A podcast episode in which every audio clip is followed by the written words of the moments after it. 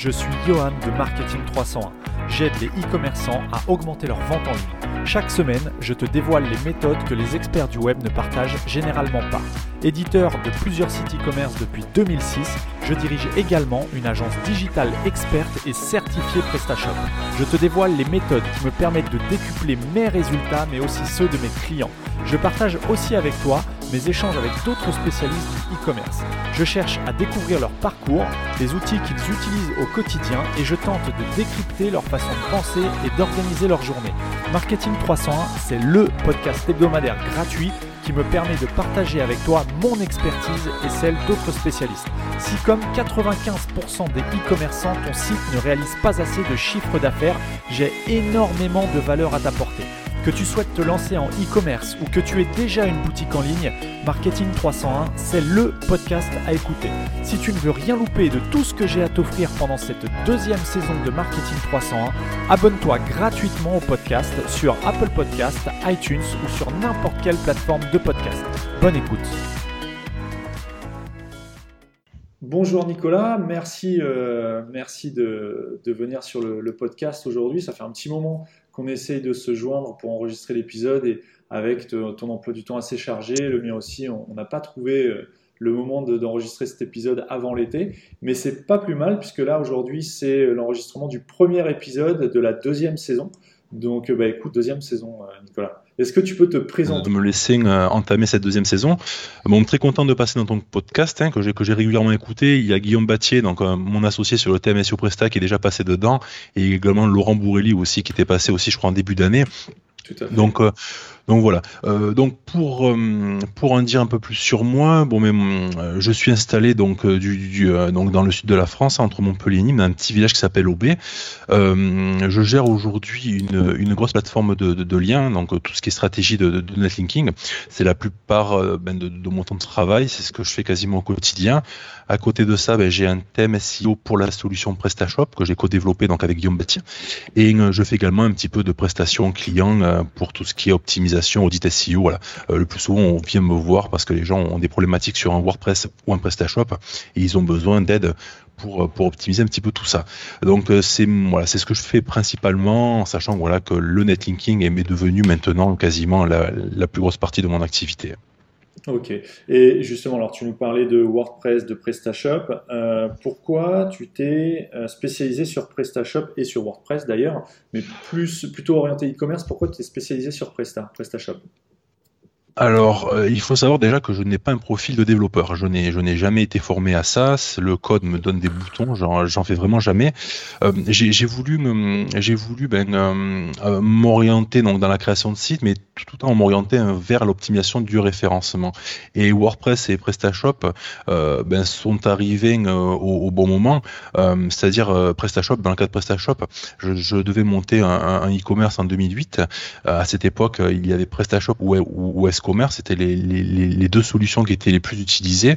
Euh, PrestaShop était vraiment, euh, vraiment le, challenger dans, le milieu. C'était, très peu connu.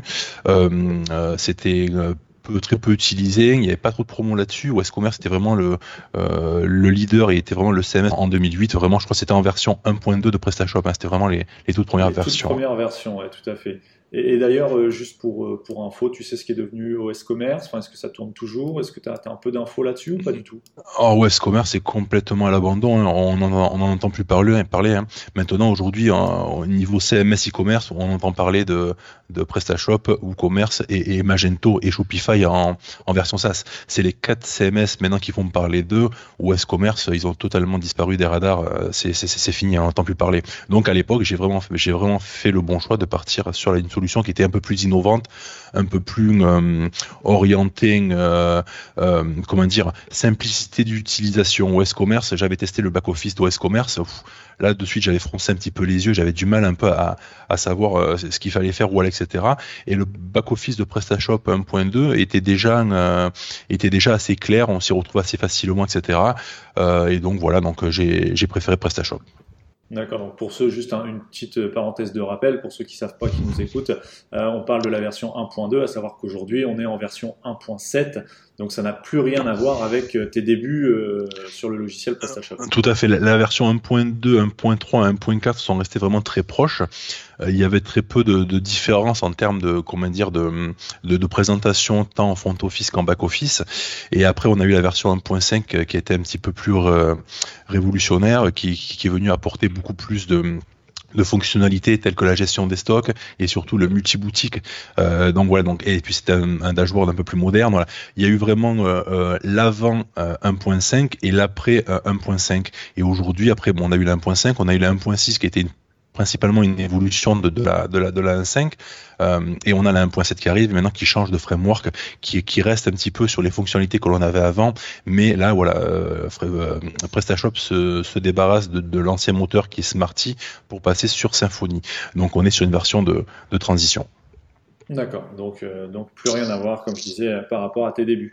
Et alors pour ceux qui ne savent pas, c'est euh, toi ton, nom, prénom euh, dans la vie réelle, c'est Nicolas Mercatilli, alias Créanico. Et donc Créanico, est-ce que tu peux nous en parler un petit peu de, ton activité euh, bah, que tu exerces sous le pseudonyme de Créanico depuis 2010, si je ne me trompe pas? Tout à fait, voilà. Je me, suis, lancé, pour proposer mes services en, en 2010. Euh, il faut savoir que j'ai commencé à créer mes premiers sites, c'était en 99 ou 2000, je crois, de, mémoire. Et c'est justement donc euh, David, donc mon associé, qui, aujourd'hui bah, m'a associé avec moi sur, sur, la plateforme juste pour la vente de liens. David qui m'avait montré à l'époque comment utiliser un Dreamweaver. Il me semble que j'avais commencé au début avec Front, Front Page et après, rapidement, en 2000-2001, après j'étais parti sur Dreamweaver, on pouvait créer des modèles de pages, etc., euh, pour pouvoir mettre à jour un site complètement sans devoir éditer toutes les pages une par une. Donc voilà, il m'a montré ça. J'avais commencé avec ces outils-là. Euh, après, j'ai découvert rapidement donc les CMS. Euh, le premier CMS que j'avais touché, c'était un, un, CMS qui était plutôt orienté pour les gamers. Ça s'appelait ça s'appelait Nuket Clan. Ça existe toujours.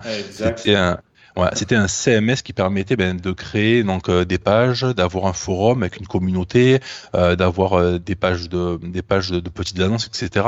C'était un petit CMS qui, qui, permettait de faire beaucoup de choses et que j'ai beaucoup utilisé pour créer mes premiers sites principalement associatifs. J'ai une grosse communauté, je gère une grosse communauté VTT sur, sur Montpellier, c'est vtt34.com et ce site-là, ben, à la base, il était fait en, en, en Ucat Clan. Bon, après, par la suite, je l'ai passé sur un WordPress et sur et, et sur un forum PHPBB. Mais voilà, New Clan a été le premier CMS que, que j'ai utilisé qui m'a vraiment facilité la, la, la, main, euh, étant donné que je ne suis pas développeur. Et puis après, un peu de temps après, bon, ben, j'ai découvert WordPress et puis après PrestaShop. Et ces, ces, ces deux CMS m'ont grandement facilité la tâche. J'étais capable de, de, proposer des sites euh, très, très jolis, très, très professionnels, bien optimisés, sans être développeur, parce que je, je ne savais pas développer, je ne savais pas modifier un thème, je n'avais pas toutes ces bases-là. Et du coup, ben, ben pour pour travailler dans ce métier-là, c'était un petit peu handicapant au départ. Mais les CMS ont fait ben, que quelqu'un qui, touche un petit peu à tout, euh, qui comprend bien l'utilisation d'un CMS, qui sait euh, ben, comment l'utiliser, le paramètre, etc., peut avoir des résultats assez propres. Et puis moi, je me suis toujours focalisé sur le référencement, c'est-à-dire les premiers sites que j'ai commencé à, mettre en ligne, donc même avant les CMS, c'était des sites d'affiliation en fait. Je, gagnais de l'argent avec ces sites-là donc j'arrondissais mes fans de moi, c'était pas c'était pas des montants fous, mais voilà, j'arrivais à, créer des petits sites, à mettre de, l'affiliation dessus, des, de la vidéo en marque blanche et des choses comme ça, et je pouvais justement monétiser ces, sites-là et me débrouiller un petit peu. Et puis quand euh, quand en 2010 le statut d'auto-entrepreneur donc est, sorti, je me suis dit bon maintenant je maîtrise quand même bien deux CMS qui sont WordPress et PrestaShop, j'arrive à avoir de bons résultats en termes de SEO, j'arrive à, monétiser quand même des sites. Euh, ben c'est peut-être le bon moment justement de proposer mes services. Et tout ce que j'avais pu faire avant pour rendre service aux potes, pour, euh, euh, ben, pour des associations, etc. Tout ce que j'ai pu créer avant m'a permis de montrer que j'avais déjà fait des choses, que j'avais déjà positionné des sites, etc. Et ça m'a permis de me lancer. Et c'est là où j'ai dit, bon, ben, comment, euh, comment je vais appeler ce site-là Puis, je sais plus, c'est même pas moi qui, ai eu l'idée, c'est un collègue à moi de mémoire et qui je fais du VTT qui m'a dit, ben, pourquoi pas créer un Nico, création de site, création, création de visibilité, créer un Nico. J'ai dit, bah, allez, banco. J'ai pris créanico.fr, j'ai créé mon site créanico cranico.fr en, appuyant justement le fait que j'utilise de CMS, WordPress et PrestaShop, que je suis capable d'optimiser un site pour le référencement et que je vends pas simplement un site, mais je vends un site optimisé pour le référencement. Et depuis ce temps-là, ben, mon objectif, c'est vraiment de manipuler Google, arriver à mettre en place un site, à le référencer correctement euh, pour qu'il soit visible, pas simplement mettre en place un site, mais mettre en place un site qui soit optimisé pour le référencement naturel. Euh, donc ça, c'était la partie Créanico. Et après, ben, euh, donc je suis vraiment resté sur la partie euh, SEO on-site et depuis peu voilà je me suis orienté sur le SEO off-site qui est un complément de tout ça mais bon je pense qu'on va en reparler par, par la suite. Oui, tout à fait. Alors pour ceux qui ne savent pas non plus, je, je, je me permets hein, d'expliquer un petit peu certains termes qui peuvent être un peu techniques pour euh, les personnes, certaines personnes qui nous écoutent. Donc quand on parle de SEO, bon, ça, ça, correspond au référencement naturel. SEO, SEO pour Search Engine Optimization. Euh, quand on parle de on-site, c'est toutes les actions qui vont être faites sur le site euh, en vue de l'optimiser pour être correctement positionné sur Google. Et quand on parle d'off-site, c'est ce qui, toutes les actions qui vont être mises en place euh, à l'extérieur du site euh, en vue de positionner correctement un site sur Google. Donc voilà pour les termes un petit peu on-site, off-site, SEO. donc la plupart des personnes qui nous écoutent connaissent ces termes. Il y en a, probablement d'autres qui, découvrent un petit peu, et c'est le but du podcast, que de vulgariser un petit peu tout ce jargon qui est utilisé euh, sur Internet. Donc on, va rentrer dans le vif du sujet avec euh, euh, bah, le e-commerce, le netlinking, le SEO justement. donc toi, tu, viens de nous expliquer un petit peu que tu étais consultant SEO, en plus de, tes autres activités dont on reparlera tout à l'heure. Est-ce que tu peux nous résumer aujourd'hui la problématique du référencement par rapport à il y a quelques années encore en e-commerce? Ben, aujourd'hui, le référencement est beaucoup plus compliqué que maintenant parce que euh, y a deux critères qui, rentrent en jeu. C'est que Google est de plus en plus exigeant. Quand je me suis lancé en 2010, on n'avait pas tous ces algorithmes qui sont arrivés, euh, euh, qui sont qui sont arrivés qu'on a maintenant. Et surtout, on a plus de concurrence, c'est-à-dire qu'il y a beaucoup de, de, de personnes qui n'étaient pas forcément sur le net et qui maintenant tout le monde s'y met. Donc du coup, la est de plus en plus rude, il y a de plus en plus de personnes qui viennent vendre sur Internet et Google est de plus en plus exigeant. Euh, en fait, le référencement, c'est tout simplement ben, évoluer en même temps que, en Google. Google, euh, au début, ben, c'était un petit peu euh, le monde des bisounours. On faisait tout et n'importe quoi et ça marchait. Hein. On, mettait beaucoup de contenu, de, la bouille sémantique, on mettait du texte écran blanc sur du fond blanc, on bourrait de mots-clés les pages, etc. On achetait des, blasts de liens pour quelques dollars à l'étranger et on envoyait 5000 liens sur un site et le lendemain, il était positionné en premier. C'était vraiment la porte ouverte à tout et n'importe quoi et Google ne pouvait pas, ne pouvait plus laisser passer ça. Donc Google a, sorti différents algorithmes. Donc on a eu l'algorithme principal euh, qui a fait beaucoup de mal, c'est Google Panda qui est sorti en de mémoire c'était en août 2011. Euh, il faut savoir que c'est l'algorithme qui a fait que mon site cranico.fr a, émergé, c'est-à-dire mon site avant était, était complètement noyé au milieu des autres qui proposaient des prestations un petit peu équivalentes à, ce que je faisais moi. Et quand Google Panda euh, donc est sorti, mon site vraiment a commencé à avoir de la visibilité parce qu'avant, mais tout le monde, tout le monde, ça s'amusait euh, entre guillemets à, bricoler des choses pour essayer de, ben, plaire à Google et, que ça fonctionne, mais sans jamais penser à se dire bon mais c'est tellement n'importe quoi que est-ce que ça va durer longtemps? Et le problème, c'est que beaucoup de référenceurs fonctionnaient à l'instant T, dire voilà aujourd'hui ça marche, donc je reste comme ça, puis je continue, je reste vraiment borderline avec ce que Google tolère. Et puis il y avait ceux qui, comme moi, qui commençaient à anticiper, à se dire bon voilà, Là aujourd'hui, c'est ça fonctionne, mais ça peut, ça pourra pas durer, c'est pas possible. Et du coup, j'ai toujours fait euh, en sorte ben, d'anticiper ce que Google pourrait pouvait sortir par la suite, c'est-à-dire qu'est-ce que Google va pouvoir faire pour contrer ce que l'on fait aujourd'hui et qui n'est pas normal. Et du coup, je suis toujours parti un peu dans cette, optique-là. Et du coup, donc on a eu Google donc Panda en 2011, on a eu Google Penguin en 2012, la première version. Donc la Google Penguin, c'est un algorithme qui venait pénaliser donc les liens de mauvaise qualité. Donc tous ceux qui achetaient des liens en masse, et eh ben du coup, bah, ça fonctionnait plus. Hein. Avant, un référenceur était simplement une personne qui achetait des liens en masse et qui les balançait sur un site et qui les faisait monter. Donc tout le monde pouvait être référenceur à partir du moment où on savait acheter des liens et les balancer sur un site. Et ça fonctionnait très bien. Ça fonctionnait très bien mais en 2012, bien sûr, Google a mis là également là-dessus, et du coup, là aussi, beaucoup de sites euh, ont été euh, épurés, euh, nettoyés, ont complètement disparu du, web, parce que justement, ben, ce qui fonctionnait avant ne fonctionne plus aujourd'hui. Et ma vision à moi a toujours été ça, c'est-à-dire aujourd'hui, qu'est-ce qui fonctionne et qu'est-ce que Google peut faire demain par rapport à ça? Comment Google peut essayer justement de, contrer tout ce que l'on fait au quotidien pour pour, pour le manipuler. Donc, donc euh, pour résumer donc ta, question, en fait, hein, le SEO aujourd'hui, c'est simplement simplement suivre ce que veut Google et puis euh, et, et, faire en sorte ben, d'anticiper ce que sera demain. Et ça, c'est très important parce qu'il faut pas fonctionner en se disant ben voilà, le seuil de tolérance aujourd'hui il est là, alors je vais rester tout juste en dessous. Le problème, c'est que le seuil de tolérance il baisse et Google le fait de plus en plus baisser. Donc le métier se professionnalise de plus en plus. Euh, tout le monde ne peut plus devenir référenceur aujourd'hui. Il y a quand même euh, un minimum de base à avoir pour, pour comprendre comment fonctionne Google et ce qu'il faut faire. Mais euh, mais voilà, aujourd'hui, euh, tout tourne autour de Google. Hein. Google, c'est 94% des recherches en, France. Hein.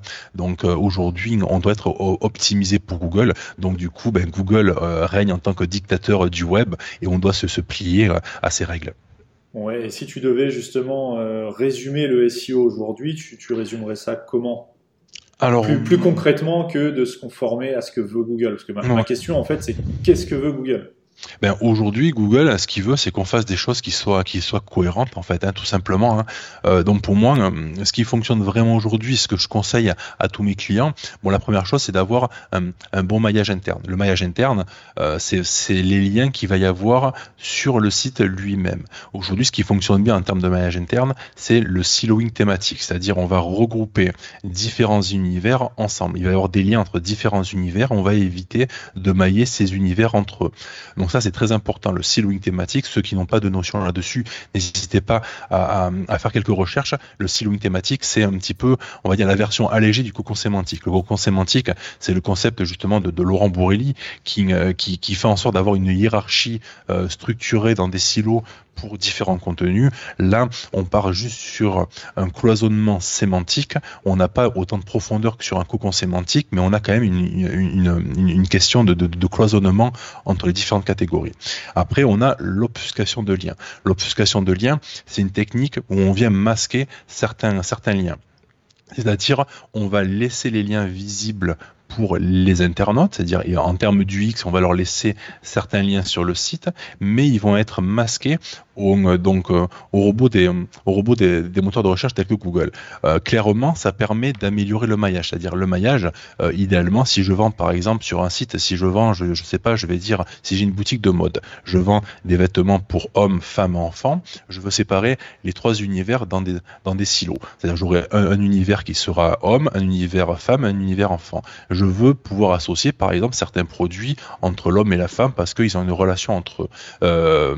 Si on raisonne en termes de référencement, il faut éviter justement de, de, de, mailler ces, euh, comment dire, ces, ces, produits entre eux, parce qu'ils ne sont pas du même univers. Donc je peux utiliser l'obfuscation de liens qui va permettre de positionner ces produits ensemble, de les avoir sur une même page liée entre eux, mais faire en sorte que les robots ne le voient pas. Donc en gros, pour résumer l'obfuscation, on n'a pas une, une balise de lien href classique, on a un lien qui est en, donc en JavaScript et codé en base 64. Du coup, les moteurs ne sont pas capables de décrypter le lien, ils ne peuvent pas le voir et ça permet d'améliorer le maillage. Donc, le maillage et l'obfuscation de liens, aujourd'hui, c'est très important. J'ai beaucoup de sites que j'ai optimisés grâce à ça. J'ai repris le catalogue existant. On est venu obfusquer le méga menu qui vient casser justement le maillage d'un site. Le méga menu et souvent le pied de page. Ce sont les deux éléments qui posent problème en termes de maillage. Donc, on vient obfusquer un petit peu tout ça et on peut avoir justement euh, donc du coup un site beaucoup plus pertinent avec des univers plus plus clairs et mieux compréhensibles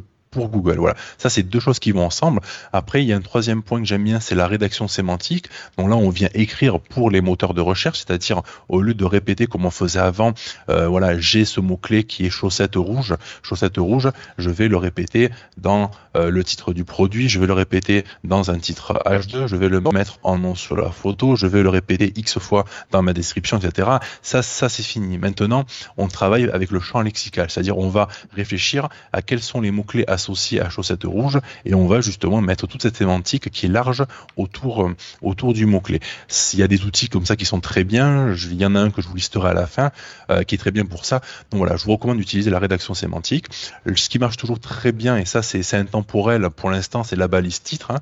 Euh, j'en reparle avec Laurent Bourrelli, il me disait voilà, une balise titre c'est 70% du poids d'une page. Il n'y a aucun problème. J'ai vu que simplement en optimisant la balise titre d'une page, on peut venir gagner des positions. Donc la balise titre est très importante, elle a beaucoup de poids en termes de SEO, ne la, négligez toujours pas. Et le meilleur allié à la balise titre, à la rédaction sémantique, c'est le backlink derrière.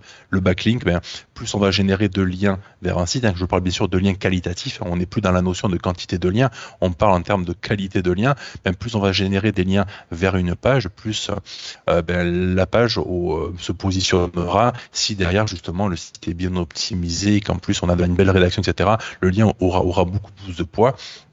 Et le dernier point que je conseille également pour le SEO, c'est ben, la dernière mise à jour que l'on a eue qui s'appelle HIT, Google HIT pour Expertise Authority Trust. Aujourd'hui, un site ne doit, pas être, comment dire, seul dans l'univers du web. Il doit avoir un écosystème autour, une galaxie autour. Et cette galaxie, ce sont plein de sites qui vont parler de lui. Donc ça peut être du backlink, mais pas que. Ce sont aussi des réseaux sociaux. Ça va être des profils sur d'autres sites. Moi, par exemple, je prends toujours mon cas avec mon site cranico.fr. Ben, j'ai mon site cranico.fr, mais autour j'ai les sites, euh, sites des, événements WordPress, les WordCamp qui parlent de moi, qui font un lien vers moi parce que je fais des conférences dans les WordCamp. J'ai également euh, les sites du PrestaShop Day qui chaque année me font un lien vers mon site parce que justement je fais des conférences chaque année au PrestaShop Day à Paris. Euh, également SEMrush pour qui je fais régulièrement des webinars où j'ai un profil sur le site SEMrush. Euh, également la CCI Montpellier j'interviens souvent. Et tout ça, ben, quand on tape le nom de marque, vous tapez Créanico dans Google et vous voyez que les trois premières pages de Google, ce sont que des sites qui parlent de moi, des profils que j'ai, etc.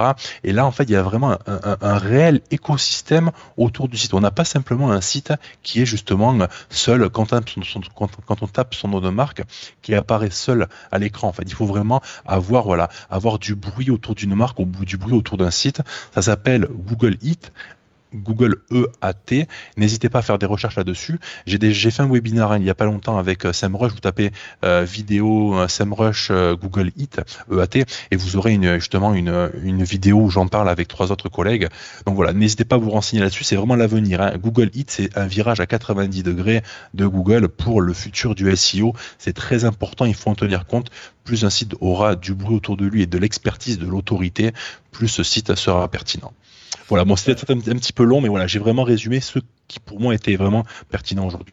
Oui, complètement. Et, tu as bien fait. Je vais juste revenir sur deux, trois notions euh, dont, tu as parlé et qui sont peut-être un peu floues pour, euh, pour certains. Donc, tu, as cité le, terme de blast de lien. Donc, c'est le faire un blast, c'est le principe justement, comme tu l'as bien expliqué, euh, d'envoyer une masse de liens vers un site de façon à, à artificiellement troubler l'algorithme de Google pour qu'il vous positionne pour qu'il te positionne en, bonne position, simplement parce qu'il y a beaucoup de liens, généralement de mauvaise qualité d'ailleurs, qui vont parler de toi. Ça, c'est la première chose. Ça, c'est un petit peu euh, des pratiques, enfin, c'est complètement même des, des pratiques black hat, c'est-à-dire des pratiques qui vont à l'encontre des bonnes pratiques attendues par Google. Donc, c'est vraiment quelque chose aujourd'hui à éviter. Euh, ensuite, Google Hit, pour, euh, pour ceux qui veulent avoir un peu plus d'informations là-dessus, bon, il y a plein de, plein de choses sur, euh, sur Google, d'ailleurs, en faisant des recherches sur Google EAT. J'en avais parlé dans l'épisode numéro 12 du podcast, donc si ça t'intéresse, euh, D'accord. Toi qui m'écoutes, enfin toi Nico ou, toi qui m'écoutes, euh, il suffit d'aller sur marketing300.net/slash 12 pour accéder au 12e épisode du podcast et, en savoir un petit peu plus. Et je mettrai d'ailleurs les liens vers toutes les ressources que tu cites, euh, Nicolas, hein, que ce soit vtt34.com, cranico.fr, ta conférence SEMrush sur Google Eat, etc., etc. Je mettrai ça dans les notes de l'épisode sur marketing300.net. Donc, je voudrais revenir un petit peu sur euh, l'aspect technique euh, d'une préparation euh, au bon référencement d'un site. pour toi, est-ce que le caractère technique d'un thème joue un rôle important dans le bon référencement d'un site? Est-ce que c'est important d'avoir un thème techniquement optimisé? Oui, le, le, thème est important. Il est vraiment la, la fondation donc de la partie de l'optimisation SEO d'un site, c'est réellement le CMS que l'on va utiliser et le thème. Le CMS parce que c'est lui qui va structurer un petit peu les, les différents contenus, euh, qui fera en sorte ben, que la structure sera plus ou moins propre. Et le thème, c'est un petit peu la couche qui vient par-dessus et qui va venir, euh, comment dire, qui va, qui va intégrer donc, les différents contenus que nous on va saisir dans les différentes pages, les contenus textes, et c'est tout le code qui va y avoir autour justement. Plus le thème sera optimisé, plus il sera propre, plus il sera pertinent, et mieux ce sera pour, pour avoir en fait de, euh, de, de, de, de, bons résultats. Euh, sur PrestaShop, principalement, le gros souci qu'il y avait, c'est que à chaque fois qu'on achète un thème sur PrestaShop, les thèmes, il faut savoir qu'ils sont pas donnés. Autant dans l'univers WordPress, on peut acheter un thème dans les 30, 40 dollars, c'est pas trop cher. Après, bon, il n'y a pas grand chose à faire derrière pour, modifier. C'est souvent assez, euh, assez, comment dire, euh, assez basique. Mais sur un thème PrestaShop qui sont un petit peu plus lourds, qui sont plus coûteux, il y avait toujours des choses à refaire. C'est-à-dire, j'ai très souvent et quasiment tout le temps acheté un thème PrestaShop et pour, pour mes clients, pas forcément pour moi, pour mes clients. Et dès que le thème on l'installait, il y avait toujours des choses à réoptimiser. Il fallait toujours prendre derrière un développeur pour venir un petit peu euh, optimiser tout ça, parce que justement, euh, les développeurs de thèmes ne sont pas forcément référenceurs et il y a souvent des mauvaises pratiques. Le, ce que je rencontre le plus souvent, c'est par exemple le balisage à chaîne. Les développeurs vont utiliser les balises H1, H2, H3, etc. pour entre guillemets embellir, hein, pour, pour, pour une histoire de design, euh, pour les intégrer sur différents titres, etc. le thème clairement il est il, est vraiment, il a vraiment beaucoup de poids. Si on a un thème qui est mal optimisé, qui a un code qui est trop lourd, qui a euh, trop de requêtes au chargement, etc., parce que le thème, bien sûr, le développeur a voulu faire un truc un peu sapin de Noël avec beaucoup de choses et qui s'affiche et qui bouge, automatiquement, ça va venir pénaliser euh, pénaliser le, le, référencement. Et la plupart du temps donc ben, je devais faire reprendre un petit peu CTM je devais virer tout ce qui était superflu qui ne servait pas etc je devais corriger pas mal de choses en termes d'optimisation etc etc donc il y a eu j'ai rencontré régulièrement des problèmes avec les thèmes parce que je le répète un développeur de thème n'est pas référenceur. Ils n'ont pas forcément des bonnes pratiques derrière et il faut tout le temps en fait repasser derrière. Donc le choix du thème peut être vraiment important pour, pour, pour la réussite d'un projet, d'un projet e-commerce. D'ailleurs, tu as créé toi-même avec euh, Guillaume Battier, qui était passé dans l'épisode numéro 10 euh, de Marketing 300 euh, et qui est développeur, tu as mis en place un thème SEO Presta techniquement optimisé pour PrestaShop. Voilà, tout à fait. Donc Guillaume Battier, c'est quelqu'un que j'ai rencontré donc sur les sur les apéritifs e-commerce, les, les meet-up PrestaShop que j'organise à Montpellier. Et donc Guillaume est un très bon développeur. Et puis en, discutant tous les deux, ben lui effectivement, il avait le même problème que moi, c'est qu'à chaque fois qu'il achetait un thème, il devait toujours y mettre les doigts. Euh, bon, mais lui, lui encore, c'est lui qui le faisait. Moi, par exemple, n'était pas développeur, je devais toujours prendre quelqu'un, payer quelqu'un justement euh, optimiser ces, thèmes-là. Donc le thème que acheté 140 euros pouvait me coûter facilement le double. Donc du coup avec Guillaume, on, en a pas mal discuté. Puis euh, puis voilà, donc l'idée elle est partie de là. On s'est dit, bah, écoute, toi tu, gères la partie développement, moi je gère la partie SEO, et puis on va essayer de, lancer donc le, premier thème réellement optimisé pour PrestaShop. Donc il s'appelle voilà, c'est le SEO Presta. Euh, et ce thème-là, ben, on a essayé d'avoir ben, ben, un maximum de bonnes pratiques pour le, pour le SEO. Euh, et donc, euh, ce soit le code léger, un balisage à chaîne bien optimisé.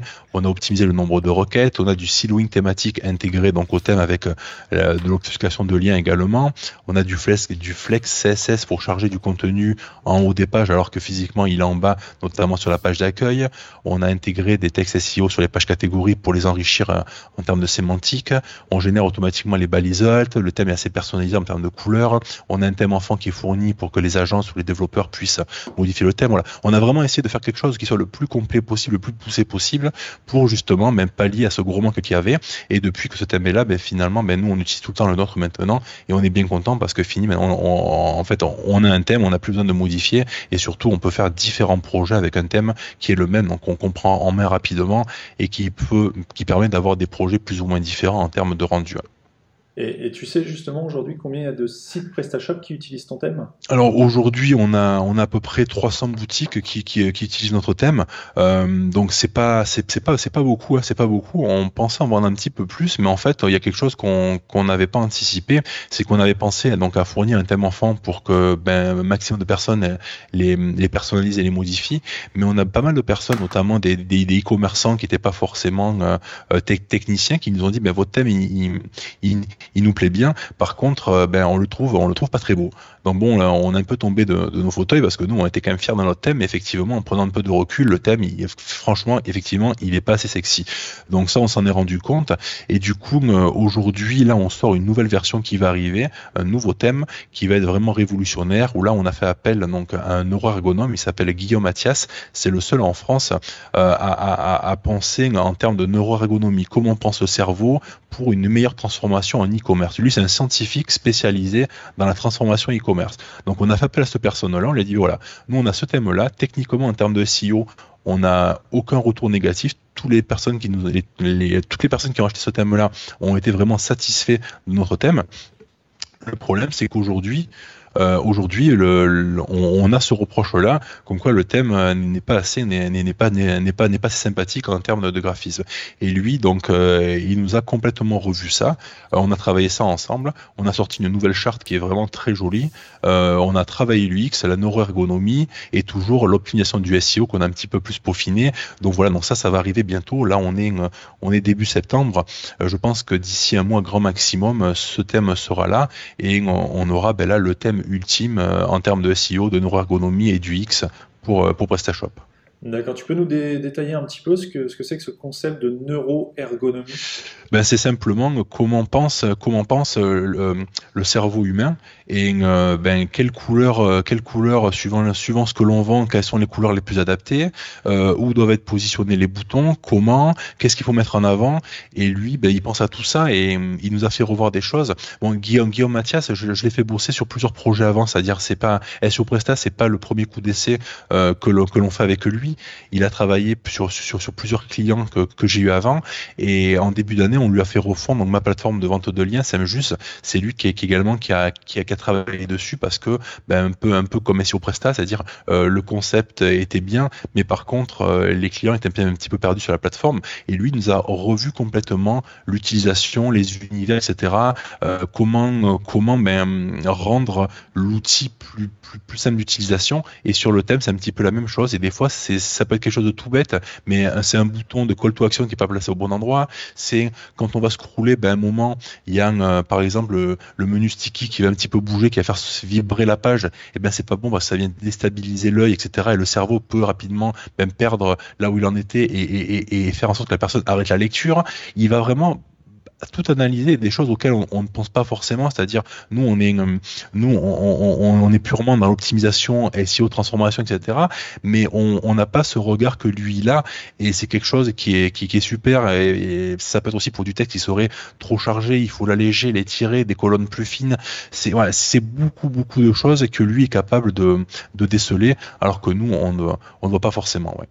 D'accord, donc Guillaume Mathias, c'est ça? Tout à fait, tout à fait. Euh, tout à fait. Je te... à la limite. Voilà, je te donnerai le lien, pareil, vous le, vous le contactez de ma part, vous êtes très bien reçu, c'est quelqu'un qui, est vraiment super, vous le contactez de ma part, il n'y a vraiment aucun souci, hein, vous pouvez y aller. Ouais. Ok, bah écoute, c'est gentil. Euh, donc là, on a parlé de l'aspect technique, euh, on a abordé rapidement l'aspect contenu, le texte, l'optimisation sémantique. Et, le troisième volet en SEO, c'est la popularité, le netlinking, donc le fait de faire des liens. Est-ce que, d'après toi, le netlinking, c'est le critère le plus important pour un site, euh, pour avoir un site correctement positionné sur Google? Alors, c'est pas le critère le plus important parce que, comme, euh, tout à l'heure je le disais, il y a donc il le référencement on-site, donc la structure du site, et après le référencement off-site. Si on a un site qui est vraiment très mal optimisé, effectivement, les liens auront beaucoup moins d'efficacité. En fait, le netlinking, il faut le voir un petit peu comme la, cerise sur le gâteau. C'est vraiment ce qui va venir booster l'ensemble de l'optimisation. Et jusqu'à présent, ben, comme on le disait, depuis 2010, je propose des prestations pour euh, donc optimiser donc euh, les, sites internet en termes de, de structure, euh, l'optimisation du thème, des contenus, etc. Vraiment la partie on site. Et pendant très longtemps, ben, je me suis resté focalisé là-dessus. Et puis un jour, ben, j'ai découvert le lien. Et là, vraiment, ça a été waouh. C'était l'effet waouh. j'ai réussi à choper des positions simplement en générant des liens sur ce qui était déjà existant. Donc ça va venir vraiment booster, booster le, le, le ce, qui, ce qui est déjà en place il faut savoir que le lien, ça reste quand même la base de l'algorithme Google. Hein. Tout passe par, le PageRank. Google ne nous affiche plus le PageRank de mémoire depuis 2013. Donc pour info, le PageRank, c'était euh, l'indicateur de transmission de popularité de, de entre les sites le PageRank existe toujours, mais Google ne nous l'affiche plus. Il y a tellement de gens qui ont, qui ont manipulé le PageRank euh, de Google que Google, au bout d'un moment, il a dit bon stop, hein, le PageRank, on, on vous l'affiche plus. Comme ça, maintenant, on sera un petit peu plus tranquille. Donc avant, ben, je faisais, je faisais pas du tout de, de lien pour mes clients. J'ai commencé à en faire tout, doucement. Euh, C'était quelque chose qui était assez tabou parce qu'on a eu en 2012 et en 2014 deux gros, deux grosses versions de, de l'algorithme Google Penguin qui est venu pénaliser donc les sites qui faisaient des liens, mais qui faisait des liens entre guillemets sales. Hein. Euh, aujourd'hui, le netlinking, donc ce que dire, le netlinking, c'est le terme utilisé pour, euh, le plus couramment pour les, stratégies de lien. Euh, le netlinking aujourd'hui est totalement démocratisé. Toutes les agences SEO font du netlinking. On ne peut pas faire une stratégie de référencement sans parler de netlinking. C'est clairement revenu dans les mœurs, mais voilà, ça a longtemps été tabou et les gens en avaient un petit peu peur parce que le terme netlinking s'est assimilé un petit peu à du black hat, hein, à, des techniques euh, pas forcément très très catholiques, mais si aujourd'hui on peut faire du lien propre et ça vient clairement clairement ben, euh, comment dire ben, pousser ce qui, a, ce, qui a, ce, qui a, été mis en place. Pour rappel, ça on n'en a pas on pas parlé, on a parlé de référencement on-site et de référencement off-site. Il faut savoir que le SEO c'est résumé grosso modo, je dis bien grosso modo en trois piliers. On a la structure du site, donc ça comprend le CMS et le thème et on a les contenus. Ces, ces deux piliers, structure du site et les contenus, ces deux piliers font partie de l'optimisation on-site. Et le troisième pilier, c'est le netlinking. Hein. donc c'est vraiment un des piliers du SEO qui lui est off-site et qui permet justement de venir pousser le, le, reste. Ouais. Tout à fait. Et alors, toi, toi qui nous écoutes, justement, tu, tu te dis peut-être, alors c'est très bien, Nicolas et Johan, ils me disent de faire des liens, mais faire des liens, euh, je ne connais pas d'autres webmasters, je ne connais pas d'autres sites qui sont susceptibles de faire des liens vers ma boutique en ligne. Euh, quel conseil, toi, tu pourrais donner à un e-commerçant euh, qui ne souhaite qui ne sait pas comment avoir des liens, euh, bah, quel conseil tu pourrais lui donner pour, euh, pour savoir, pour trouver des liens entrants, ce qu'on peut appeler aussi des backlinks? Alors aujourd'hui, il y a deux techniques principalement. Il y a le link betting. Le link betting, on vient appâter les liens donc avec des contenus pertinents, c'est-à-dire j'ai un blog, hein, je, suis commerçant, j'ai un blog, sur mon blog, je vais proposer des contenus pertinents, ça peut être des, tests de produits, ça peut être des listes de produits, des, des, des 10 meilleurs produits de ceci, des flops euh, produits de cela, euh, on peut avoir différents contenus, euh, ça peut être un jeu concours, etc. Ça peut être différents, différentes techniques où pour justement ben, essayer de générer des liens naturellement. C'est-à-dire, je propose du contenu pertinent et j'espère, je croise les doigts, euh, que les, internautes derrière vont faire des liens vers mon site. Donc ça, c'est ce qui est fait le plus naturellement sur les sites. Hein. c'est ce que l'on a euh, de, depuis très longtemps. Mais c'est de plus en plus difficile parce que le web est tellement maintenant euh, surchargé de contenu pertinent. Il y a tellement de, blogueurs, de, sites, etc. orientés sur le marketing, sur ceci, sur cela, qui proposent tellement des contenus pertinents pour tout ça qu'il est difficile quand on est seul dans son coin d'avoir des contenus vraiment bien, une belle visibilité, etc. Mais voilà, c'est une des techniques que je recommande, que j'ai recommandé pendant des années à mes clients avant que je fasse euh, donc de, la vente de liens mais ça fonctionne, mais ça prend beaucoup de temps. Après, on a le link building. Bon, mais là, on n'attend pas que les liens tombent, on vient les générer, c'est-à-dire on, va démarcher des personnes pour générer des liens ou on va acheter des liens. Donc le démarchage, ça peut être, ben voilà, je suis dans dans, dans la thématique, dans la thématique par exemple mode, euh, j'ai une boutique PrestaShop de, de, mode, ben je vais démarcher toutes les blogueuses qui sont en relation avec la mode. Donc je prends, euh, je prends, euh, je prends ma boîte mail et puis j'envoie un petit message à tout le monde. Bonjour, je propose tel produit, tel produit. Est-ce que ce serait possible de parler d'un de mes produits? Je peux vous envoyer un exemplaire gratuit, etc. Voilà, on va essayer de jouer avec ces personnes-là qui vont faire un article sur, votre site euh, et qui vont euh, générer du coup un lien vers votre site. Donc ça, c'est le link building. Et après, il y a la partie euh, clé en main où là, ben, vous n'avez pas le temps, vous n'avez pas le temps de forcément euh, générer des contenus pertinents, faire du, du, link betting, vous n'avez pas forcément le temps de démarcher les blogueurs, ben vous vous appuyez sur une plateforme qui va venir ben, vous proposer un catalogue de sites et vous proposer donc une stratégie directement de référencement sur justement des sites en rapport avec euh, avec votre activité. Donc voilà, c'est les deux possibilités que l'on a où on appâte les liens, où on vient les générer soi-même ou en les achetant directement. Alors ça me permet, c'est génial ce que tu dis, parce que ça me permet de répondre sur la question suivante. Donc toi, euh, tu nous l'as dit au début, tu as créé parmi toutes tes activités, l'une de celles de tes activités, c'est de, gérer une plateforme d'achat de liens qui s'appelle SEM Juice, donc SEM J U I C E. Euh, tu as créé cette plateforme en 2017, si je ne me trompe pas. Est-ce que tu peux nous en dire un petit peu plus et d'où est venue l'idée de créer cette plateforme? Alors oui, effectivement, euh, je possède dans la plateforme Samjus. Euh, nous, on est la seule plateforme du marché à, réellement accompagner les, euh, ben, nos clients sur, les, stratégies de lien. on, est plus une agence off-site qu'une plateforme parce que nous, on a vraiment le côté accompagnement derrière. Et ben, on, essaie ben, de, faire du, cas par cas, c'est-à-dire définir quel est le besoin du, client. Alors nous, on fonctionne pas en nombre de liens, c'est-à-dire on ne va pas euh, déclencher X liens par mois, on va surtout ben, auditer ben, quel est le profil de lien du client. Euh, est-ce que c'est un petit site? Est-ce que c'est un gros site? Euh, Est-ce qu'il est suroptimisé? Est-ce qu'il est sous-optimisé?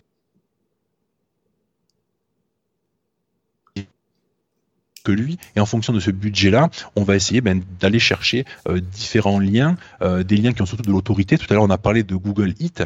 Google Eat, c'est vraiment voilà, c'est quelque chose d'important. Il faut avoir des sites qui ont de, de l'expertise autour. Hein. Si on achète un, un, lien sur un tout petit site qui lui n'a quasiment pas de visibilité, ben ce lien-là n'a pas la même valeur que si on va acheter un, lien sur un site où qui a beaucoup de visibilité avec un blogueur derrière, des réseaux sociaux, etc.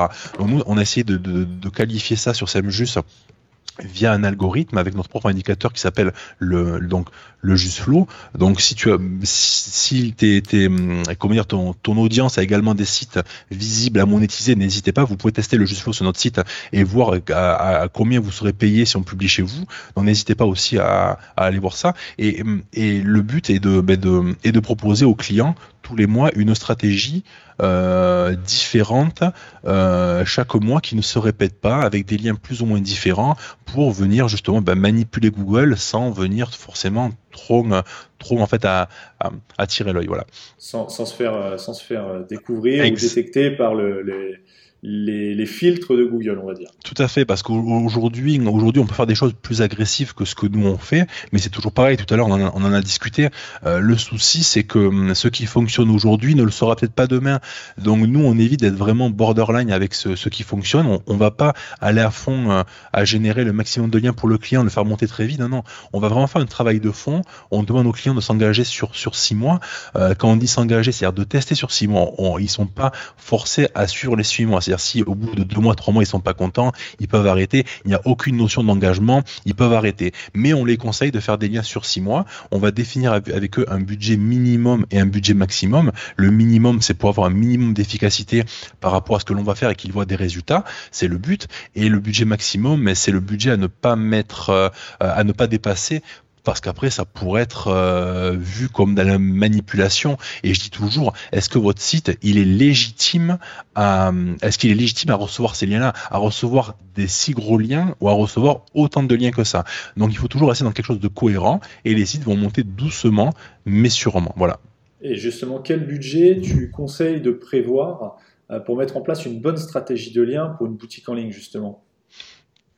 Alors le, le budget, c'est euh, ben, en fonction du site. Hein. Est-ce que c'est est-ce combien de combien de liens est-ce qu'il reçoit euh, Quel est son profil de lien Est-ce qu'il reçoit beaucoup de liens, mais des liens qui ont peu de, jus euh, Il y a vraiment beaucoup de choses à voir. Les encres de liens aussi. On a souvent des clients qui ont essayé de faire eux-mêmes leur stratégie de, de, de, de lien et et euh, ben ils n'ont pas forcément fait ça très bien.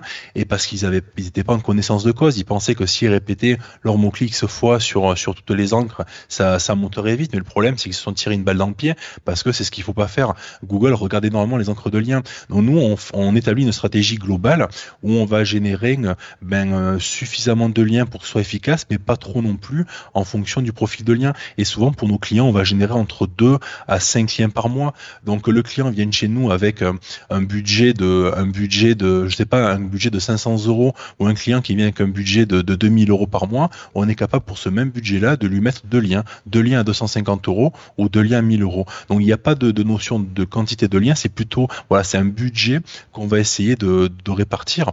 Après, pour donner un peu un ordre d'idée, il faut un budget minimum d'environ 200 euros pour démarrer, c'est-à-dire 200 euros par mois sur six mois. C'est le budget, on va dire, minimum pour qu'un site euh, reçoive suffisamment de popularité pour décoller. Je parle d'un site qui serait nouveau, qu'on vient de lancer, qui a peu de visibilité, etc.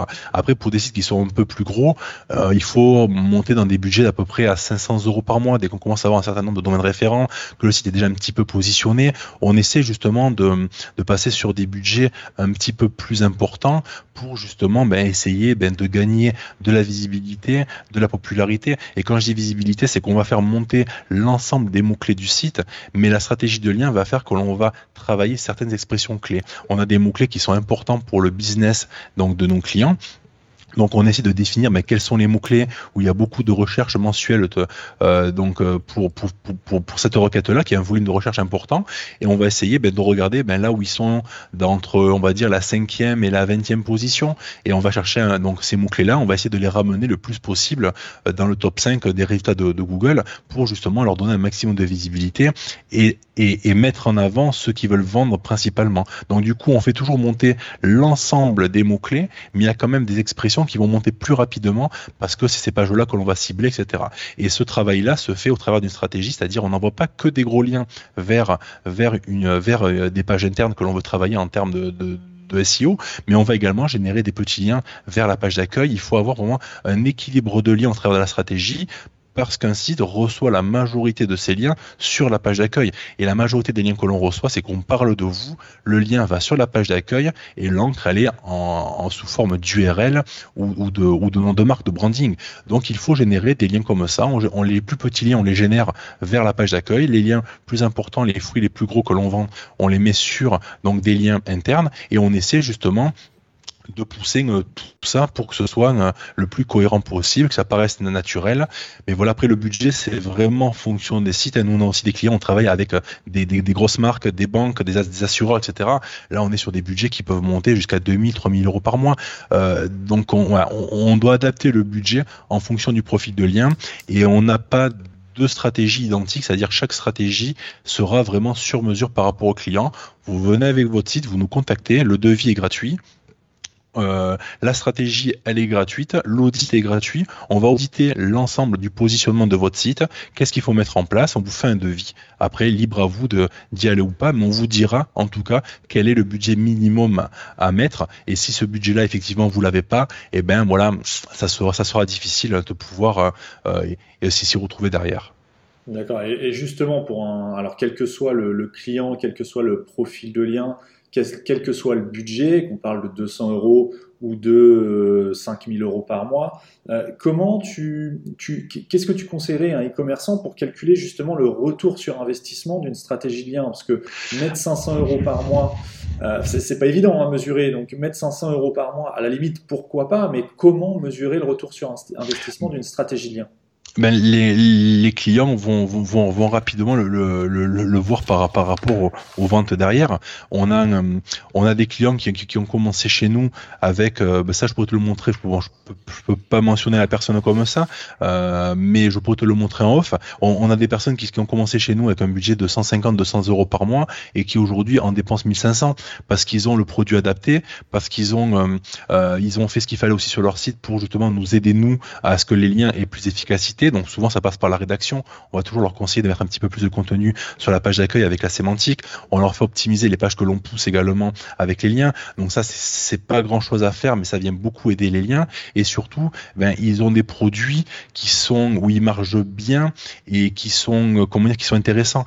Euh, une petite auto-entrepreneuse qui vend ses petits bijoux euh, faits maison à 20 euros, ses boucles d'oreilles et ses bagues, etc. en bijoux décoratifs, ben je doute qu'elle s'y retrouve parce que du coup, elle marge très peu. Euh, il y a, c'est pas des produits chers, etc. Par contre, on a des clients qui vendent des produits chers, des, services chers, etc.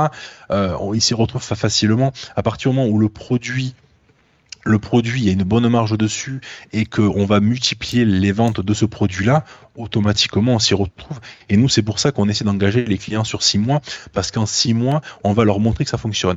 Euh, il faut savoir que les liens que l'on met en place aujourd'hui, on, on, on, met en place un lien en fait aujourd'hui, mais Google va mettre du temps à, interpréter euh, ce, lien-là, c'est-à-dire euh, le lien qui est posé maintenant, il va donner de l'efficacité peut-être dans un mois, deux mois, etc. Donc du coup, on risque euh, ben, de, de, que le client n'ait pas vu l'effet du lien parce que le lien a été déposé donc à l'instant T. Deux mois après, il a arrêté sa stratégie parce qu'il n'a pas vu d'effet. Mais c'est là où les liens commencent à avoir de l'efficacité. C'est-à-dire il y a vraiment un décalage de 1 à 2 mois en fait dans le temps. Donc c'est pour ça qu'il faut partir sur 6 mois. 6 mois, on est persuadé de montrer aux clients qu'on a fait progresser leur leur leur référencement, le, le positionnement des mots clés qui nous ont demandé. Et généralement, ben, les clients qui sont satisfaits de ça, derrière, ils continuent. Mais il faut avoir, voilà, il faut avoir des, produits intéressants. C'est pour ça toujours, on va dire aux clients quels sont les mots clés importants pour votre business qui vont transformer, où vous allez marger, qui sont intéressants en fait. Et on va pas pousser des pages où il n'y a pas forcément quelque chose à vendre derrière, où il y a une faible une, une, une, une marge qui est faible, etc. Il faut vraiment cibler quelque chose qui soit, qui soit intéressant. Et du coup, c'est pour ça que tout le monde n'est pas éligible au netlinking parce que suivant ce que vous vendez, ça va être plus ou moins, plus ou moins difficile. Mais euh, donc voilà, donc c'est vraiment, c'est vraiment à, à, définir comme ça. Et souvent, mais on le voit avec ceux qui font de l'AdWords, les personnes qui font de l'AdWords, qui ont des gros budgets AdWords, c'est des gens qui ont beaucoup de, ben de, comment dire, de budget euh, à ce niveau-là parce qu'ils ont des produits qui sont déjà rentables et qui fonctionnent. Et nous, ben, ce qu'on essaie de faire, c'est de leur faire limiter le budget AdWords, prendre ce budget AdWords, le passer en, SEO et au fur et à mesure réduire AdWords, augmenter le SEO et, et, ça fonctionne très bien comme ça. Ouais.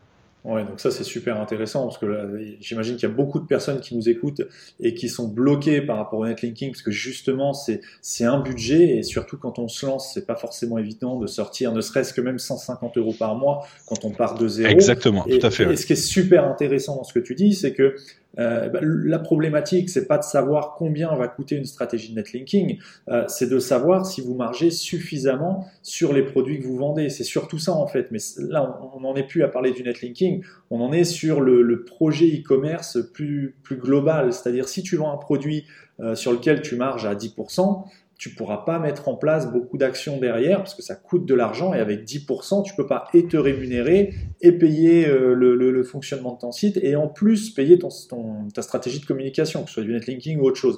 Donc ça, c'est super intéressant dans le sens où voilà, le, la, la, base euh, du, du, succès d'une boutique en ligne, ça va être la marge, enfin l'une des bases, ça va être entre autres la marge que va te permettre de générer ton produit. Quoi. Mmh, tout à fait. Et, moi, c'est ce que c'est là, juste une petite parenthèse, mais moi, c'est ce que je m'étais rendu compte à l'époque quand j'ai commencé à faire mes premiers liens. Donc, quand je parle avant avant Samjus, hein, euh, quand j'ai commencé à générer mes premiers liens, ben je, je regardais justement les clients à qui j'avais mis en place un site internet et j'ai dit bon là, ce client-là, effectivement, euh, j'avais un client dans l'agriculture qui vendait des des citernes à mettre sur, sur les tracteurs, etc., ou à enterrer pour du fuel, etc. Ben lui, par exemple, c'est un des premiers à qui j'ai proposé du lien.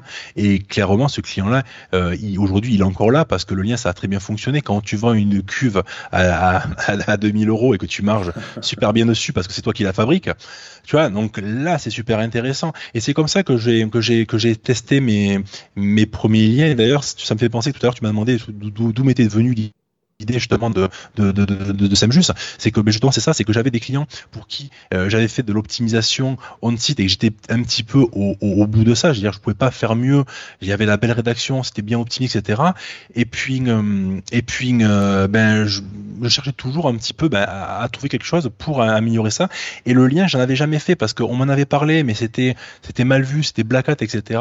Et en fait bon il faut savoir que Samjus c'est vraiment la rencontre de trois personnes, la succession de, trois personnes. Euh, le premier, donc c'est un collègue, Alan Cladix, qui lui euh, en fait depuis très longtemps. Et lui, il a vraiment le côté, c'est vraiment un gros black hat. Et lui, c'est lui qui m'a fait découvrir bah, les domaines expirés, euh, la puissance des liens, les stratégies. Hein. C'est lui qui m'a montré comment faire mettre en place une stratégie, etc. C'est clairement lui qui, m'a ouvert les yeux sur ce qu'était le lien et ce qu'on pouvait en faire. et c'était donc je m'y suis testé avec lui et c'était assez énorme. Et après, donc j'ai commencé à faire un petit peu mes liens. Donc je choisissais un peu mes clients le plus souvent les e-commerçants, parce que les clients qui avaient des petites vitrines, ils avaient moins de budget. Les e-commerçants qui vendaient déjà euh, avaient déjà beaucoup plus de budget. Et dans tous ces clients-là, ben, de mettre en place mes premières stratégies de netlinking avec, euh, ben, j'avais mon fichier Excel, euh, les outils à côté, j'avais les sites, mes sites à moi plus les sites des potes, et j'essayais de poser des liens tant bien que mal sur les différents sites. J'avais les sites aussi à Alan, qui, qui est vraiment un très gros réseau, et je m'appuyais un peu sur, sur toutes ces personnes-là pour essayer de poser mes premiers liens et mettre en place mes stratégies. Et puis donc le, Laurent Bourrelli, Laurent Bourrelli qui, qui, me voyait faire ça euh, m'a dit mais t'es un icône, euh, ce que tu fais c'est pas possible, fais, quelque chose, ton, tes stratégies fonctionnent bien, etc. Il y a vraiment quelque chose à faire là-dessus. Euh, lance ta plateforme. Mais bon, entre je suis pas développeur, entre ben trouver quelqu'un pour développer la plateforme, se lancer, le cahier des charges, c'est un petit peu compliqué. Donc j'avais cette idée-là dans ma tête, mais bon, j'avais du mal un peu à, la faire mûrir. Et puis la troisième personne, ça, a été donc David, David mon associé sur sur Samjus, qui lui bon, est un ami de longue date et chaque année on se voit, on se voit à peu près euh, une, fois pour discuter un petit peu de, nos projets réciproques. Et puis David, euh, donc il est venu manger à la maison, on discute, etc. Et puis je lui parle un petit peu de ce que je faisais, et puis je lui parle du netlinking. Je dis ben ouais, j'ai ça en tête, mais moi j'ai un peu du mal à le, voilà, à le, faire mûrir. Et puis lui, bon, mais il, il donc euh, il a regardé ça un peu, un peu plus près. Il avait un développeur sous la main, Jérémy, qui était également un, ami à lui. Et puis voilà, c'est simplement en en discutant comme ça avec David euh, lors d'une bouffe que, que, le projet est parti. Donc c'est Alan, Laurent et David qui ont fait ben, que Semjus est là aujourd'hui. Et sans ces trois rencontres-là, sans ces trois personnes-là, ben, du coup, j'en serais jamais arrivé à lancer cette plateforme. Voilà. Donc ça, c'était pour la petite histoire de, de C'est une belle histoire justement et j'en profite aussi pour faire la parenthèse. Donc Laurent Bourrelli qui est, passé sur le podcast il y a quelques temps. Euh, si toi qui écoutes, tu souhaites euh, euh, aller un peu plus loin dans justement cette notion d'écosystème dont tu nous parlais tout à l'heure, Nicolas, d'écosystème, de netlinking, de branding, je t'invite à écouter l'épisode numéro 33 sur marketing300.net slash 33. épisode pendant lequel j'échange avec, avec Laurent justement sur ces sujets-là. Et il y a un dernier point, excuse-moi, je te coupe, vas-y. Oui, et juste, juste pour, pour le placer, parce que comme tu t'en la perche, Laurent Bourrelli ouvre une formation cocon sémantique euh, en septembre 2019 actuellement. Donc voilà, donc ça peut être ceux qui veulent se former au cocon sémantique. Laurent Bourrelli a, une formation là qui, qui va démarrer, et Laurent Bourrelli, c'est le numéro en France pour la, le cocon sémantique. Et le cocon sémantique, c'est clairement une arme de guerre pour, euh, pour le SEO. Voilà. Tout à fait. C'est lui d'ailleurs, oui, j'ai vu, euh, j'ai vu passer le, la formation, et, et c'est lui qui a popularisé un petit peu ce, ce on va dire cette stratégie de, de cocon sémantique, qui est une quelque chose de beaucoup plus puissant que le simple siloing thématique qu'on a évoqué en début d'épisode. Tout à fait. Donc voilà. Euh, il y a un dernier point en ce qui concerne SemJuice euh, sur lequel j'aimerais qu'on revienne pour euh, éventuellement les personnes qui n'auraient pas bien saisi. Donc quand on vient sur, sur, ton, sur SemJuice pour euh, en tant qu'annonceur euh, pour euh, faire du netlinking, ou en tout cas pour trouver des liens, les liens que tu vas proposer, donc depuis les sites qui vont faire des liens, depuis les sites éditeurs, j'aimerais bien que tu précises à nouveau, est-ce que ce sont des sites qui t'appartiennent? Comment toi-même tu trouves les supports sur lesquels les liens vont être faits? Alors, nous, non, on n'a pas voulu avoir notre propre catalogue de sites, nos, nos, nos propres sites en interne parce qu'il y a toujours un risque en fait à publier sur un même réseau, ce qu'on appelle aujourd'hui en fait le PBN. Le PBN, c'est le Private Blog Network, c'est un réseau propriétaire. Euh, le problème du PBN, c'est que si, on publie uniquement sur un PBN, euh, et si cela est mal fait, si le PBN est mal géré, etc., on peut facilement remonter le réseau et, et, et, et donc détecter tout ça. Donc euh, c'est pas forcément Google qui va qui va qui va détecter le réseau, mais plutôt un, SEO qui, qui, qui arrive pas à vous passer devant, qui va gratter un petit peu, etc. Donc nous, ce qu'on a voulu faire, on a voulu pour un maximum de sécurité pour nos clients, on s'est dit on va s'ouvrir donc aux donc blogueurs. C'est pour ça que tout à l'heure je, je l'ai dit, hein, s'il y a des personnes qui écoutent cet épisode qui ont des sites euh, qui sont euh, comment dire pertinents, euh, n'hésitez pas à venir nous voir. On peut être intéressé de publier chez vous vous et on, et on, vous payera pour ça. Donc nous, ce qu'on a voulu faire, c'est s'appuyer sur des sites euh, de partenaires qui sont différents, c'est-à-dire on a passé énormément de temps à, démarcher des blogueurs, des référenceurs, des personnes qui possèdent des, sites dans, dans, dans. Hein. On, possède on possède 50 thématiques différentes, on couvre quasiment tout le marché en termes de thématiques. Et aujourd'hui, on a à peu près 7000 sites euh, partenaires présents au catalogue. Donc des petits sites comme des gros sites. Et ce qui nous permet ben, de, pouvoir vendre des liens qui seront plus ou moins chers. Un lien qui peut être à, 45 euros sur un petit site, hein, un site raisin. Bon, nous, comme on vend du SEO, on l'a décliné sous forme de fruits, donc le plus petit, plus euh, le fruit sera petit, ben le raisin c'est un, petit lien. Après on a le kiwi, l'orange, l'ananas et la pastèque. La pastèque là on est sur les plus gros liens. Après on a des sites aussi qui sont sur mesure, qui sont beaucoup plus chers. Et voilà. Donc on a voulu faire en sorte ben, de pouvoir vendre un lien 45 euros comme un lien qu'on peut vendre 450 euros par exemple. Donc on a vraiment une offre qui est large. Et du coup ben, quand on vient acheter des liens chez nous, on va dispatcher sur les sites de nos partenaires. On va toujours faire en sorte de mettre le lien sur le site qui est le plus en adéquation avec ce que veut le client en termes de, de sémantique. Il est important d'avoir la même sémantique entre les sites euh, et que et qu'il y ait un rapport entre les deux. La rédaction qui va être écrite aura un rapport, va traiter un sujet qui sera connexe euh, au, au, site annonceur et au site éditeur. Est-ce que tu peux nous partager justement le, les budgets en fonction des... Alors le budget, on va parvenir sur la question du budget, mais le prix plutôt euh, des liens en fonction du fruit de correspondance. Alors, c'est-à-dire. On a une idée, en fait. Pour un, pour un lien raisin, etc. D'accord. Donc, ben, pour vous donner une idée, lorsque je, je, le réouvre, je le reprends sous les yeux, euh, nous, on a des petits liens annuaires. Ça, c'est des petits liens que, que l'on utilise, en fait, pour diluer, pour diluer, en fait, les autres liens. Un lien annuaire, on vend ça, donc, 20 euros hors taxe. Après, on a les blogs, ça commence à partir du raisin. Ça commence, donc, à, à, 45 euros. Donc, on peut l'avoir en, en 500 mots ou, en 1000 mots. On essaie de varier un petit peu, euh, la, la quantité de texte sur les articles que l'on publie pour éviter d'avoir des empreintes à ce niveau-là. Euh, donc ça commence à 45 euros. Après on a le kiwi à partir de 85 euros, l'orange qui est à 160 euros, l'ananas qui est à 310 euros et la pastèque qui est à 460 euros. Bon ça voilà, ça c'est les six fruits que l'on vend le plus. Hein. La fraise pour l'annuaire, après on a raisin, kiwi, orange, ananas et pastèque pour les euh, euh, pour, les blogs et les sites. Enfin c'est pas forcément que des blogs, on n'a pas que des blogs, mais souvent ce, sont des blogs euh, pour les différents sites. Et après, on a des liens qui sont sur mesure, sont des sites qui ont des métriques exceptionnelles et qui sont au-delà euh, au-delà de ça. Et on a des sites qui peuvent monter jusqu'à 3000 euros le, lien. Euh, et donc, mais le plus souvent, on en a qui sont déjà bien situés entre 700 et 1000 euros. On a de très très très beaux sites avec des parce que derrière il y a il y a un magazine papier etc. On est vraiment sur de gros des gros médias de type presse euh, qui peuvent également publier des articles pour nous. Voilà, d'ailleurs, ça me permet de, rebondir aussi sur le fait euh, que voilà, le, budget va se faire en fonction euh, déjà des moyens et euh, du type, de la typologie de lien qui va être, faite. Et, ça me permet aussi de, de faire une, une, parenthèse sur le fait que justement la semaine dernière, je regardais un petit peu ce qui je cherchais des sites pour une stratégie de netlinking euh, moi en interne pour un de mes clients euh, et je suis tombé sur une proposition. J'ai une proposition, alors je sais plus si c'était voici.fr ou gala.fr, enfin un gros site de médias qui faisait euh, qui me faisait une proposition à 11 000 euros le lien. Donc c'est simplement pour montrer que voilà un lien ça peut coûter 45 euros, ça peut coûter jusqu'à 11 000 ou même peut-être plus, mais jusqu'à maintenant c'est l'offre la plus chère qu'on m'ait faite, jusqu'à 11 000 euros. Mais c'est pas on ne parle pas non plus des mêmes liens, ce ne, sont pas les mêmes liens avec la même puissance, le même trafic et la même visibilité. Un lien à 11 000 euros, théoriquement, alors je suis pas en train de dire que ça vaut 11 000 euros, après euh, voilà, ça c'est un autre, un autre sujet, mais un lien à 11 000 euros aura théoriquement beaucoup plus, je le dis bien théoriquement, beaucoup plus d'impact euh, qu'un lien à 45 euros, bien que euh, en fonction du site qu'on essaye de populariser, ça ne serve pas forcément à grand chose de dépenser 11 000 euros dans un lien, en tout cas pour démarrer, ce sera un peu une bêtise. Qu'est-ce que tu penses de, ça justement? Ben, tout à fait, en fait. Hein. Euh, et puis surtout, ce que je dis toujours, il faut être légitime à recevoir ce lien-là. Est-ce que tu, ton site est légitime à recevoir un lien de gala?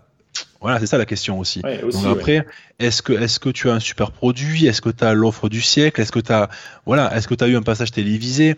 Nous, on a des clients des fois qui viennent nous voir et disent bah voilà, je, je mon site il est neuf, je veux démarrer avec 2000 euros. On leur dit c'est pas possible, c'est pas possible. Le, budget est trop important. Il faut être légitime à ça. Donc après, on a des moyens d'augmenter les budgets. Nous, par exemple, on met en place la, la, la, technique du, du, lien vers le lien, c'est-à-dire on, on, on, va acheter un gros lien et ce lien-là va envoyer beaucoup de jus dès le départ, c'est-à-dire euh, parce que le, lien sera dans un article sur un gros média proche de la page d'accueil. Donc il y, a, beaucoup de, jus qui passent à travers ce lien-là. Et plus l'article va prendre de la profondeur, parce que le média, bien sûr, il publie beaucoup, plus l'article prend de la profondeur et plus ce lien-là perdra de son jus. Donc nous, après, on va faire acheter à nos clients des, petits liens chez nous qu'on va repousser vers, vers cet article-là. Et du coup, on, va compenser la perte de jus interne par du jus externe venant d'autres sites. Et ça, par exemple, mais c'est le meilleur moyen de rentabiliser un gros lien et surtout d'augmenter les budgets parce qu'on vient envoyer du lien indirectement vers le site. En fait, ça passe par un autre site. Donc là, on peut mettre des budgets plus importants. Mais souvent, on a des clients qui veulent démarrer très rapidement, des startups, etc., et qui ne sont pas forcément légitimes. Après, on en a qui nous disent, ben voilà, euh, la semaine prochaine, on passe, euh, on passe euh, aux, 20h de TF1. Bon, mais là, à ce moment-là, là, on y va parce qu'on va légitimer justement ce passage télévisé là et, on poussera ça. Mais après, le lien, voilà, les liens, il y a un peu tout et n'importe quoi au niveau du prix.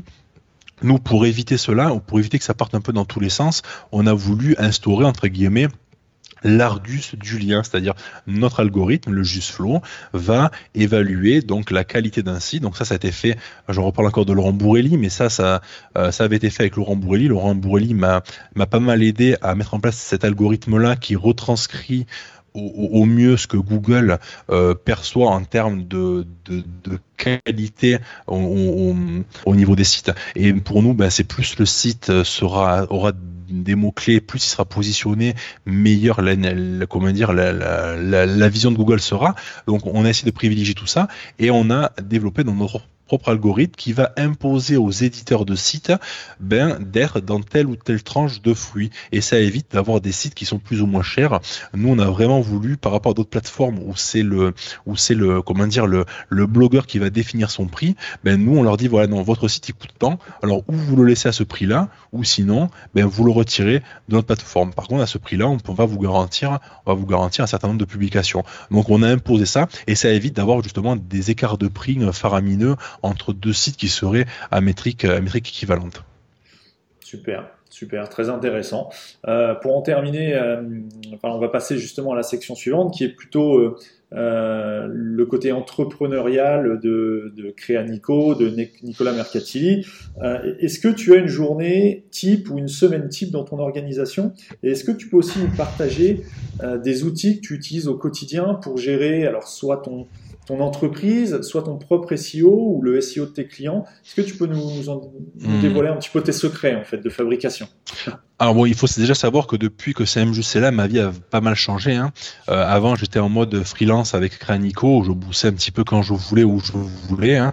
Euh, j'avais de compte à rendre à personne, je faisais un petit peu ce que je voulais. Euh, et depuis que j'ai lancé ben, Just, maintenant j'ai deux associés, j'ai une vingtaine de personnes qui bossent pour Just au quotidien, entre, entre les, les, employés, les sous-traitants, les rédacteurs, etc. Donc euh, il faut être tous les jours sur le pont. Donc euh, mon mode de vie a pas mal changé. Hein. Je suis passé vraiment du, du, du freelance au chef d'entreprise. donc effectivement, c'est quand même quelque chose de, de différent. Donc aujourd'hui, pour résumer un petit peu mes journées, bon, il faut savoir que Créanico, je l'ai un petit peu mis de côté. Je travaille vraiment très peu. Je peux pas je réponds à quasiment euh, plus grand chose de tout ce qui me vient euh, euh, via Cranico parce qu'aujourd'hui je, je, bosse de, de, de, 9h à 17h avec les employés sur la plateforme Samjus. Et une fois que j'ai terminé ma journée Samjus, ben c'est là où je peux enclencher ma seconde journée où je vais euh, bosser sur mes projets perso aussi parce que j'en ai pas parlé mais j'ai aussi des quelques projets perso où je monétise quelques sites etc. j'ai le thème SEO Presta aussi qui me prend un petit peu de temps aussi. Donc voilà je, je gère ma, ma journée Samjus avec mes employés. Et quand la journée se termine bon ben mais là, je vais partir sur mes dossiers qui sont un peu à, côté et je peux bosser très tard en fait. Hein. Après, bon, j'aime ce que je fais, donc c'est mon gros, mon gros défaut.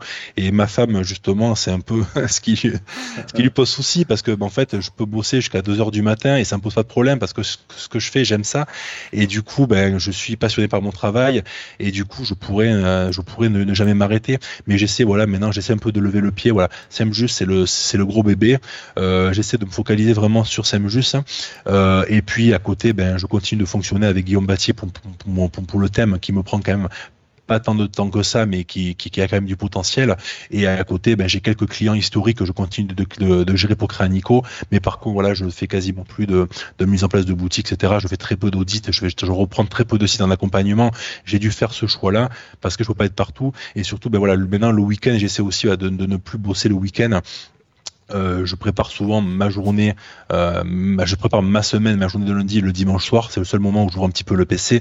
Mais le week-end, j'essaie vraiment de, déconnecter. Mais par contre, voilà, mes semaines font facilement 60 heures minimum de, travail. Voilà, donc on n'est pas, euh, je sais pas si tu connais le livre La semaine de 4 heures, on n'est pas dans ce modèle-là. non, c'est pas possible. Et puis moi, bosser 4 heures, c'est pas possible. C'est pas possible. En fait, on n'a rien sans rien. Après, bon, après, je suis assez bosseur, donc euh, on n'a rien sans rien. Et, et, aujourd'hui, si je ne consacre pas ce temps-là pour pour tout lancer, c'est juste, il faut savoir que c'est juste, c'est quasiment une embauche par mois. Donc tous les mois, il faut que je, je poste une annonce, que je je fasse passer des entretiens, que j'embauche la personne, que je la forme. Euh, c'est quand même euh, il y a il y a un an, il y a un an et demi, on était trois trois associés à gérer ça il y a un et demi. Euh, aujourd'hui, on est une vingtaine de personnes qui, bossent pour, pour, pour, pour Semjus. Donc euh, la croissance a été vraiment énorme. Euh, du coup, ben, mais voilà, le, comme j'ai dit, c'est le gros bébé et il faut bien s'en occuper et rester dans la bonne direction et, avancer. Donc du coup, la, semaine de 4 heures avec un, gros bébé comme ça dans les pattes, c'est pas possible. C'est pas possible. c'est clair. En tout cas, grosse grosse croissance pour Semjus et félicitations encore pour pour ça. Merci. Bon après, je suis quand même partisan des, des, des, des, revenus automatiques. Ça existe, hein, les revenus automatiques, euh, entre guillemets passifs. Hein. J'essaie d'en avoir aussi. Le thème PrestaShop euh, en, en est entre guillemets. Il y a le temps à, à, à, passer pour mettre en place le thème. Une fois que le thème est développé, bah, après on ajoute un petit peu de support et le thème se vend tout seul. Donc c'est du revenu passif. J'ai également des sites que je monétise, c'est aussi du revenu passif. Donc voilà, le peu de temps que j'ai euh, que j'ai en plus de SEMJUS, j'essaie réellement de le consacrer à ça maintenant parce que c'est le ouais, c'est le meilleur compromis que je peux avoir pour, pour la suite, c'est vraiment mettre en place des revenus qui seront entre guillemets passifs euh, et mais faire beaucoup moins de, de, de prestations clients maintenant.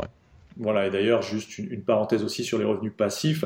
Bon, je pense que je vais rien, je vais rien spoiler parce que n'importe qui peut faire le calcul avec euh, ce qu'on a échangé pendant pendant cet épisode. Mais grosso modo, un thème, parce qu'il y, a souvent, j'ai souvent la question, mais euh, pourquoi il y a autant de thèmes et pourquoi ils sont pas gratuits? Bah tout simplement parce que euh, ça demande du travail. Par contre, pour le créateur, c'est assez intéressant, on va pas se le cacher, de développer un thème ou un plugin, un module ou autre, puisqu'il va être développé une fois entre gros guillemets et sans tenir compte du support client qui est nécessaire derrière, mais le thème ou le, plugin, le module va être développé une fois et va être vendu plusieurs fois. Exactement. À titre d'exemple, voilà, pour euh, parler de, de, SEO Presta, parce que c'est ton thème euh, qui est optimisé et qui est vraiment performant. Moi, j'ai déjà utilisé, je continue de l'utiliser, il est vraiment, euh, vraiment, vraiment bien fait. voilà, c'est un thème que tu vends, je sais plus combien, mais 149 euros. Ça, 149 euros. Il y a à peu près 300 boutiques qui l'utilisent. Bon voilà, il suffit de faire le calcul pour, euh, pour estimer un, exemple de revenu passif euh, qui reste intéressant. Quoi. Mm, tout à fait, tout à fait. On parle de revenu passif. Euh, donc pour terminer, là, ça fait euh, quasiment une heure et quart qu'on, une heure et quart qu'on, échange ensemble. J'ai un petit défi à te lancer et tu, tu, tu, vas essayer de le relever. Alors c'est très rapide, hein, mais si tu devais euh, lancer ou te lancer le défi de faire croître le trafic d'une boutique en ligne, on va, on va parler de PrestaShop puisque c'est un CMS que tu maîtrises, en 90 jours, donc en 3 mois, euh, de façon naturelle, comment tu ferais? Si tu devais te lancer le défi de faire croire le trafic d'un site PrestaShop en 90 jours, de façon naturelle, quelle serait ta méthode là? Si tu devais nous dresser un plan d'action clairement, clairement, ce que je ferais, c'est euh, je partirais sur euh, l'optimisation des contenus. Euh, tout à l'heure, euh, je, vais vous parler d'un outil, c'est l'outil Your Text Guru qui permet justement de d'optimiser donc ces, contenus. J'optimiserai tous les contenus du site avec cet outil-là qui va permettre d'avoir une sémantique la plus large possible. Et après, je viendrai associer le, lien à ça. C'est le la, rédaction plus le lien, c'est le c'est le c'est le c'est le duo gagnant en fait. Hein. et c'est ce qui permet de, décoller assez rapidement. En 90 jours, on n'a pas le temps de faire une refonte de site, on n'a pas forcément besoin, forcément le temps de refaire beaucoup de choses sur le site. C'est quand même très court. Euh, donc 90 jours, voilà, les liens auront trois mois, donc euh, on aura quand même un minimum d'efficacité. Et la rédaction va faire en sorte que les liens auront beaucoup plus de poids. Et c'est ce qui est, de plus pertinent aujourd'hui, je pense. Et comment tu optimiserais sémantiquement justement ton contenu? Est-ce que tu as un outil ou des outils à nous partager? Ben, C'est l'outil, c'est le site, hein, vous allez, c'est yourtext.guru, je, je, te donnerai tout à l'heure le, le, le, lien. Euh, cette, cet outil-là va vous permettre d'optimiser la, rédaction, c'est-à-dire vous allez lui rentrer donc votre mot-clé, euh, il va vous générer un guide et vous sortir mais quels sont les mots-clés les plus euh, en rapport, les, les, les, les, plus pertinents et en rapport avec votre, euh, votre mot-clé Et ces mots-clés-là, vous allez devoir les intégrer dans la rédaction, les utiliser dans la rédaction un certain nombre de fois, et vous allez avoir un graphique d'optimisation qui va justement vous, vous indiquer si la, rédaction a été suffisamment optimisée ou pas. Donc c'est un outil qui est révolutionnaire. Hein. Clairement, je le fais adopter à tous mes clients, tous les gens qui viennent vers nous pour, euh, pour du lien ou qui veulent optimiser un petit peu leur site.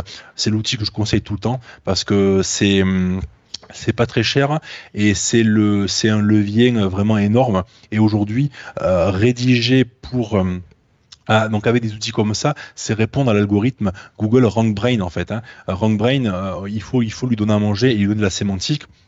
Et je pars toujours du principe, hein, je viens retirer le mot-clé principal, je lis le texte, est-ce que je comprends de quoi on parle? C'est en, fait le, le, jeu du jeu mystère. Euh, du, du, mot mystère. Donc du coup, il faut absolument, absolument avoir une sémantique large. Et il y a différents outils. Il y a un .fr, il y a SEO Quantum, il y a Youtest Guru. Euh, voilà, moi celui que je préfère, c'est Youtest Guru. C'est celui que, que, que, que je recommanderais. Ouais, voilà, oui. Bon, là, tu as cité les trois principaux. Je suis plutôt partisan de SEO Quantum. Euh, d'ailleurs, Anthony passera sur le podcast euh, prochainement, le développeur de l'outil. Euh, mais Text est relativement populaire, 1.fr aussi. Donc là, vous avez vraiment trois outils pour optimiser vos textes d'un point de vue sémantique. Et où est-ce qu'on peut te retrouver si on cherche à te contacter sur Internet?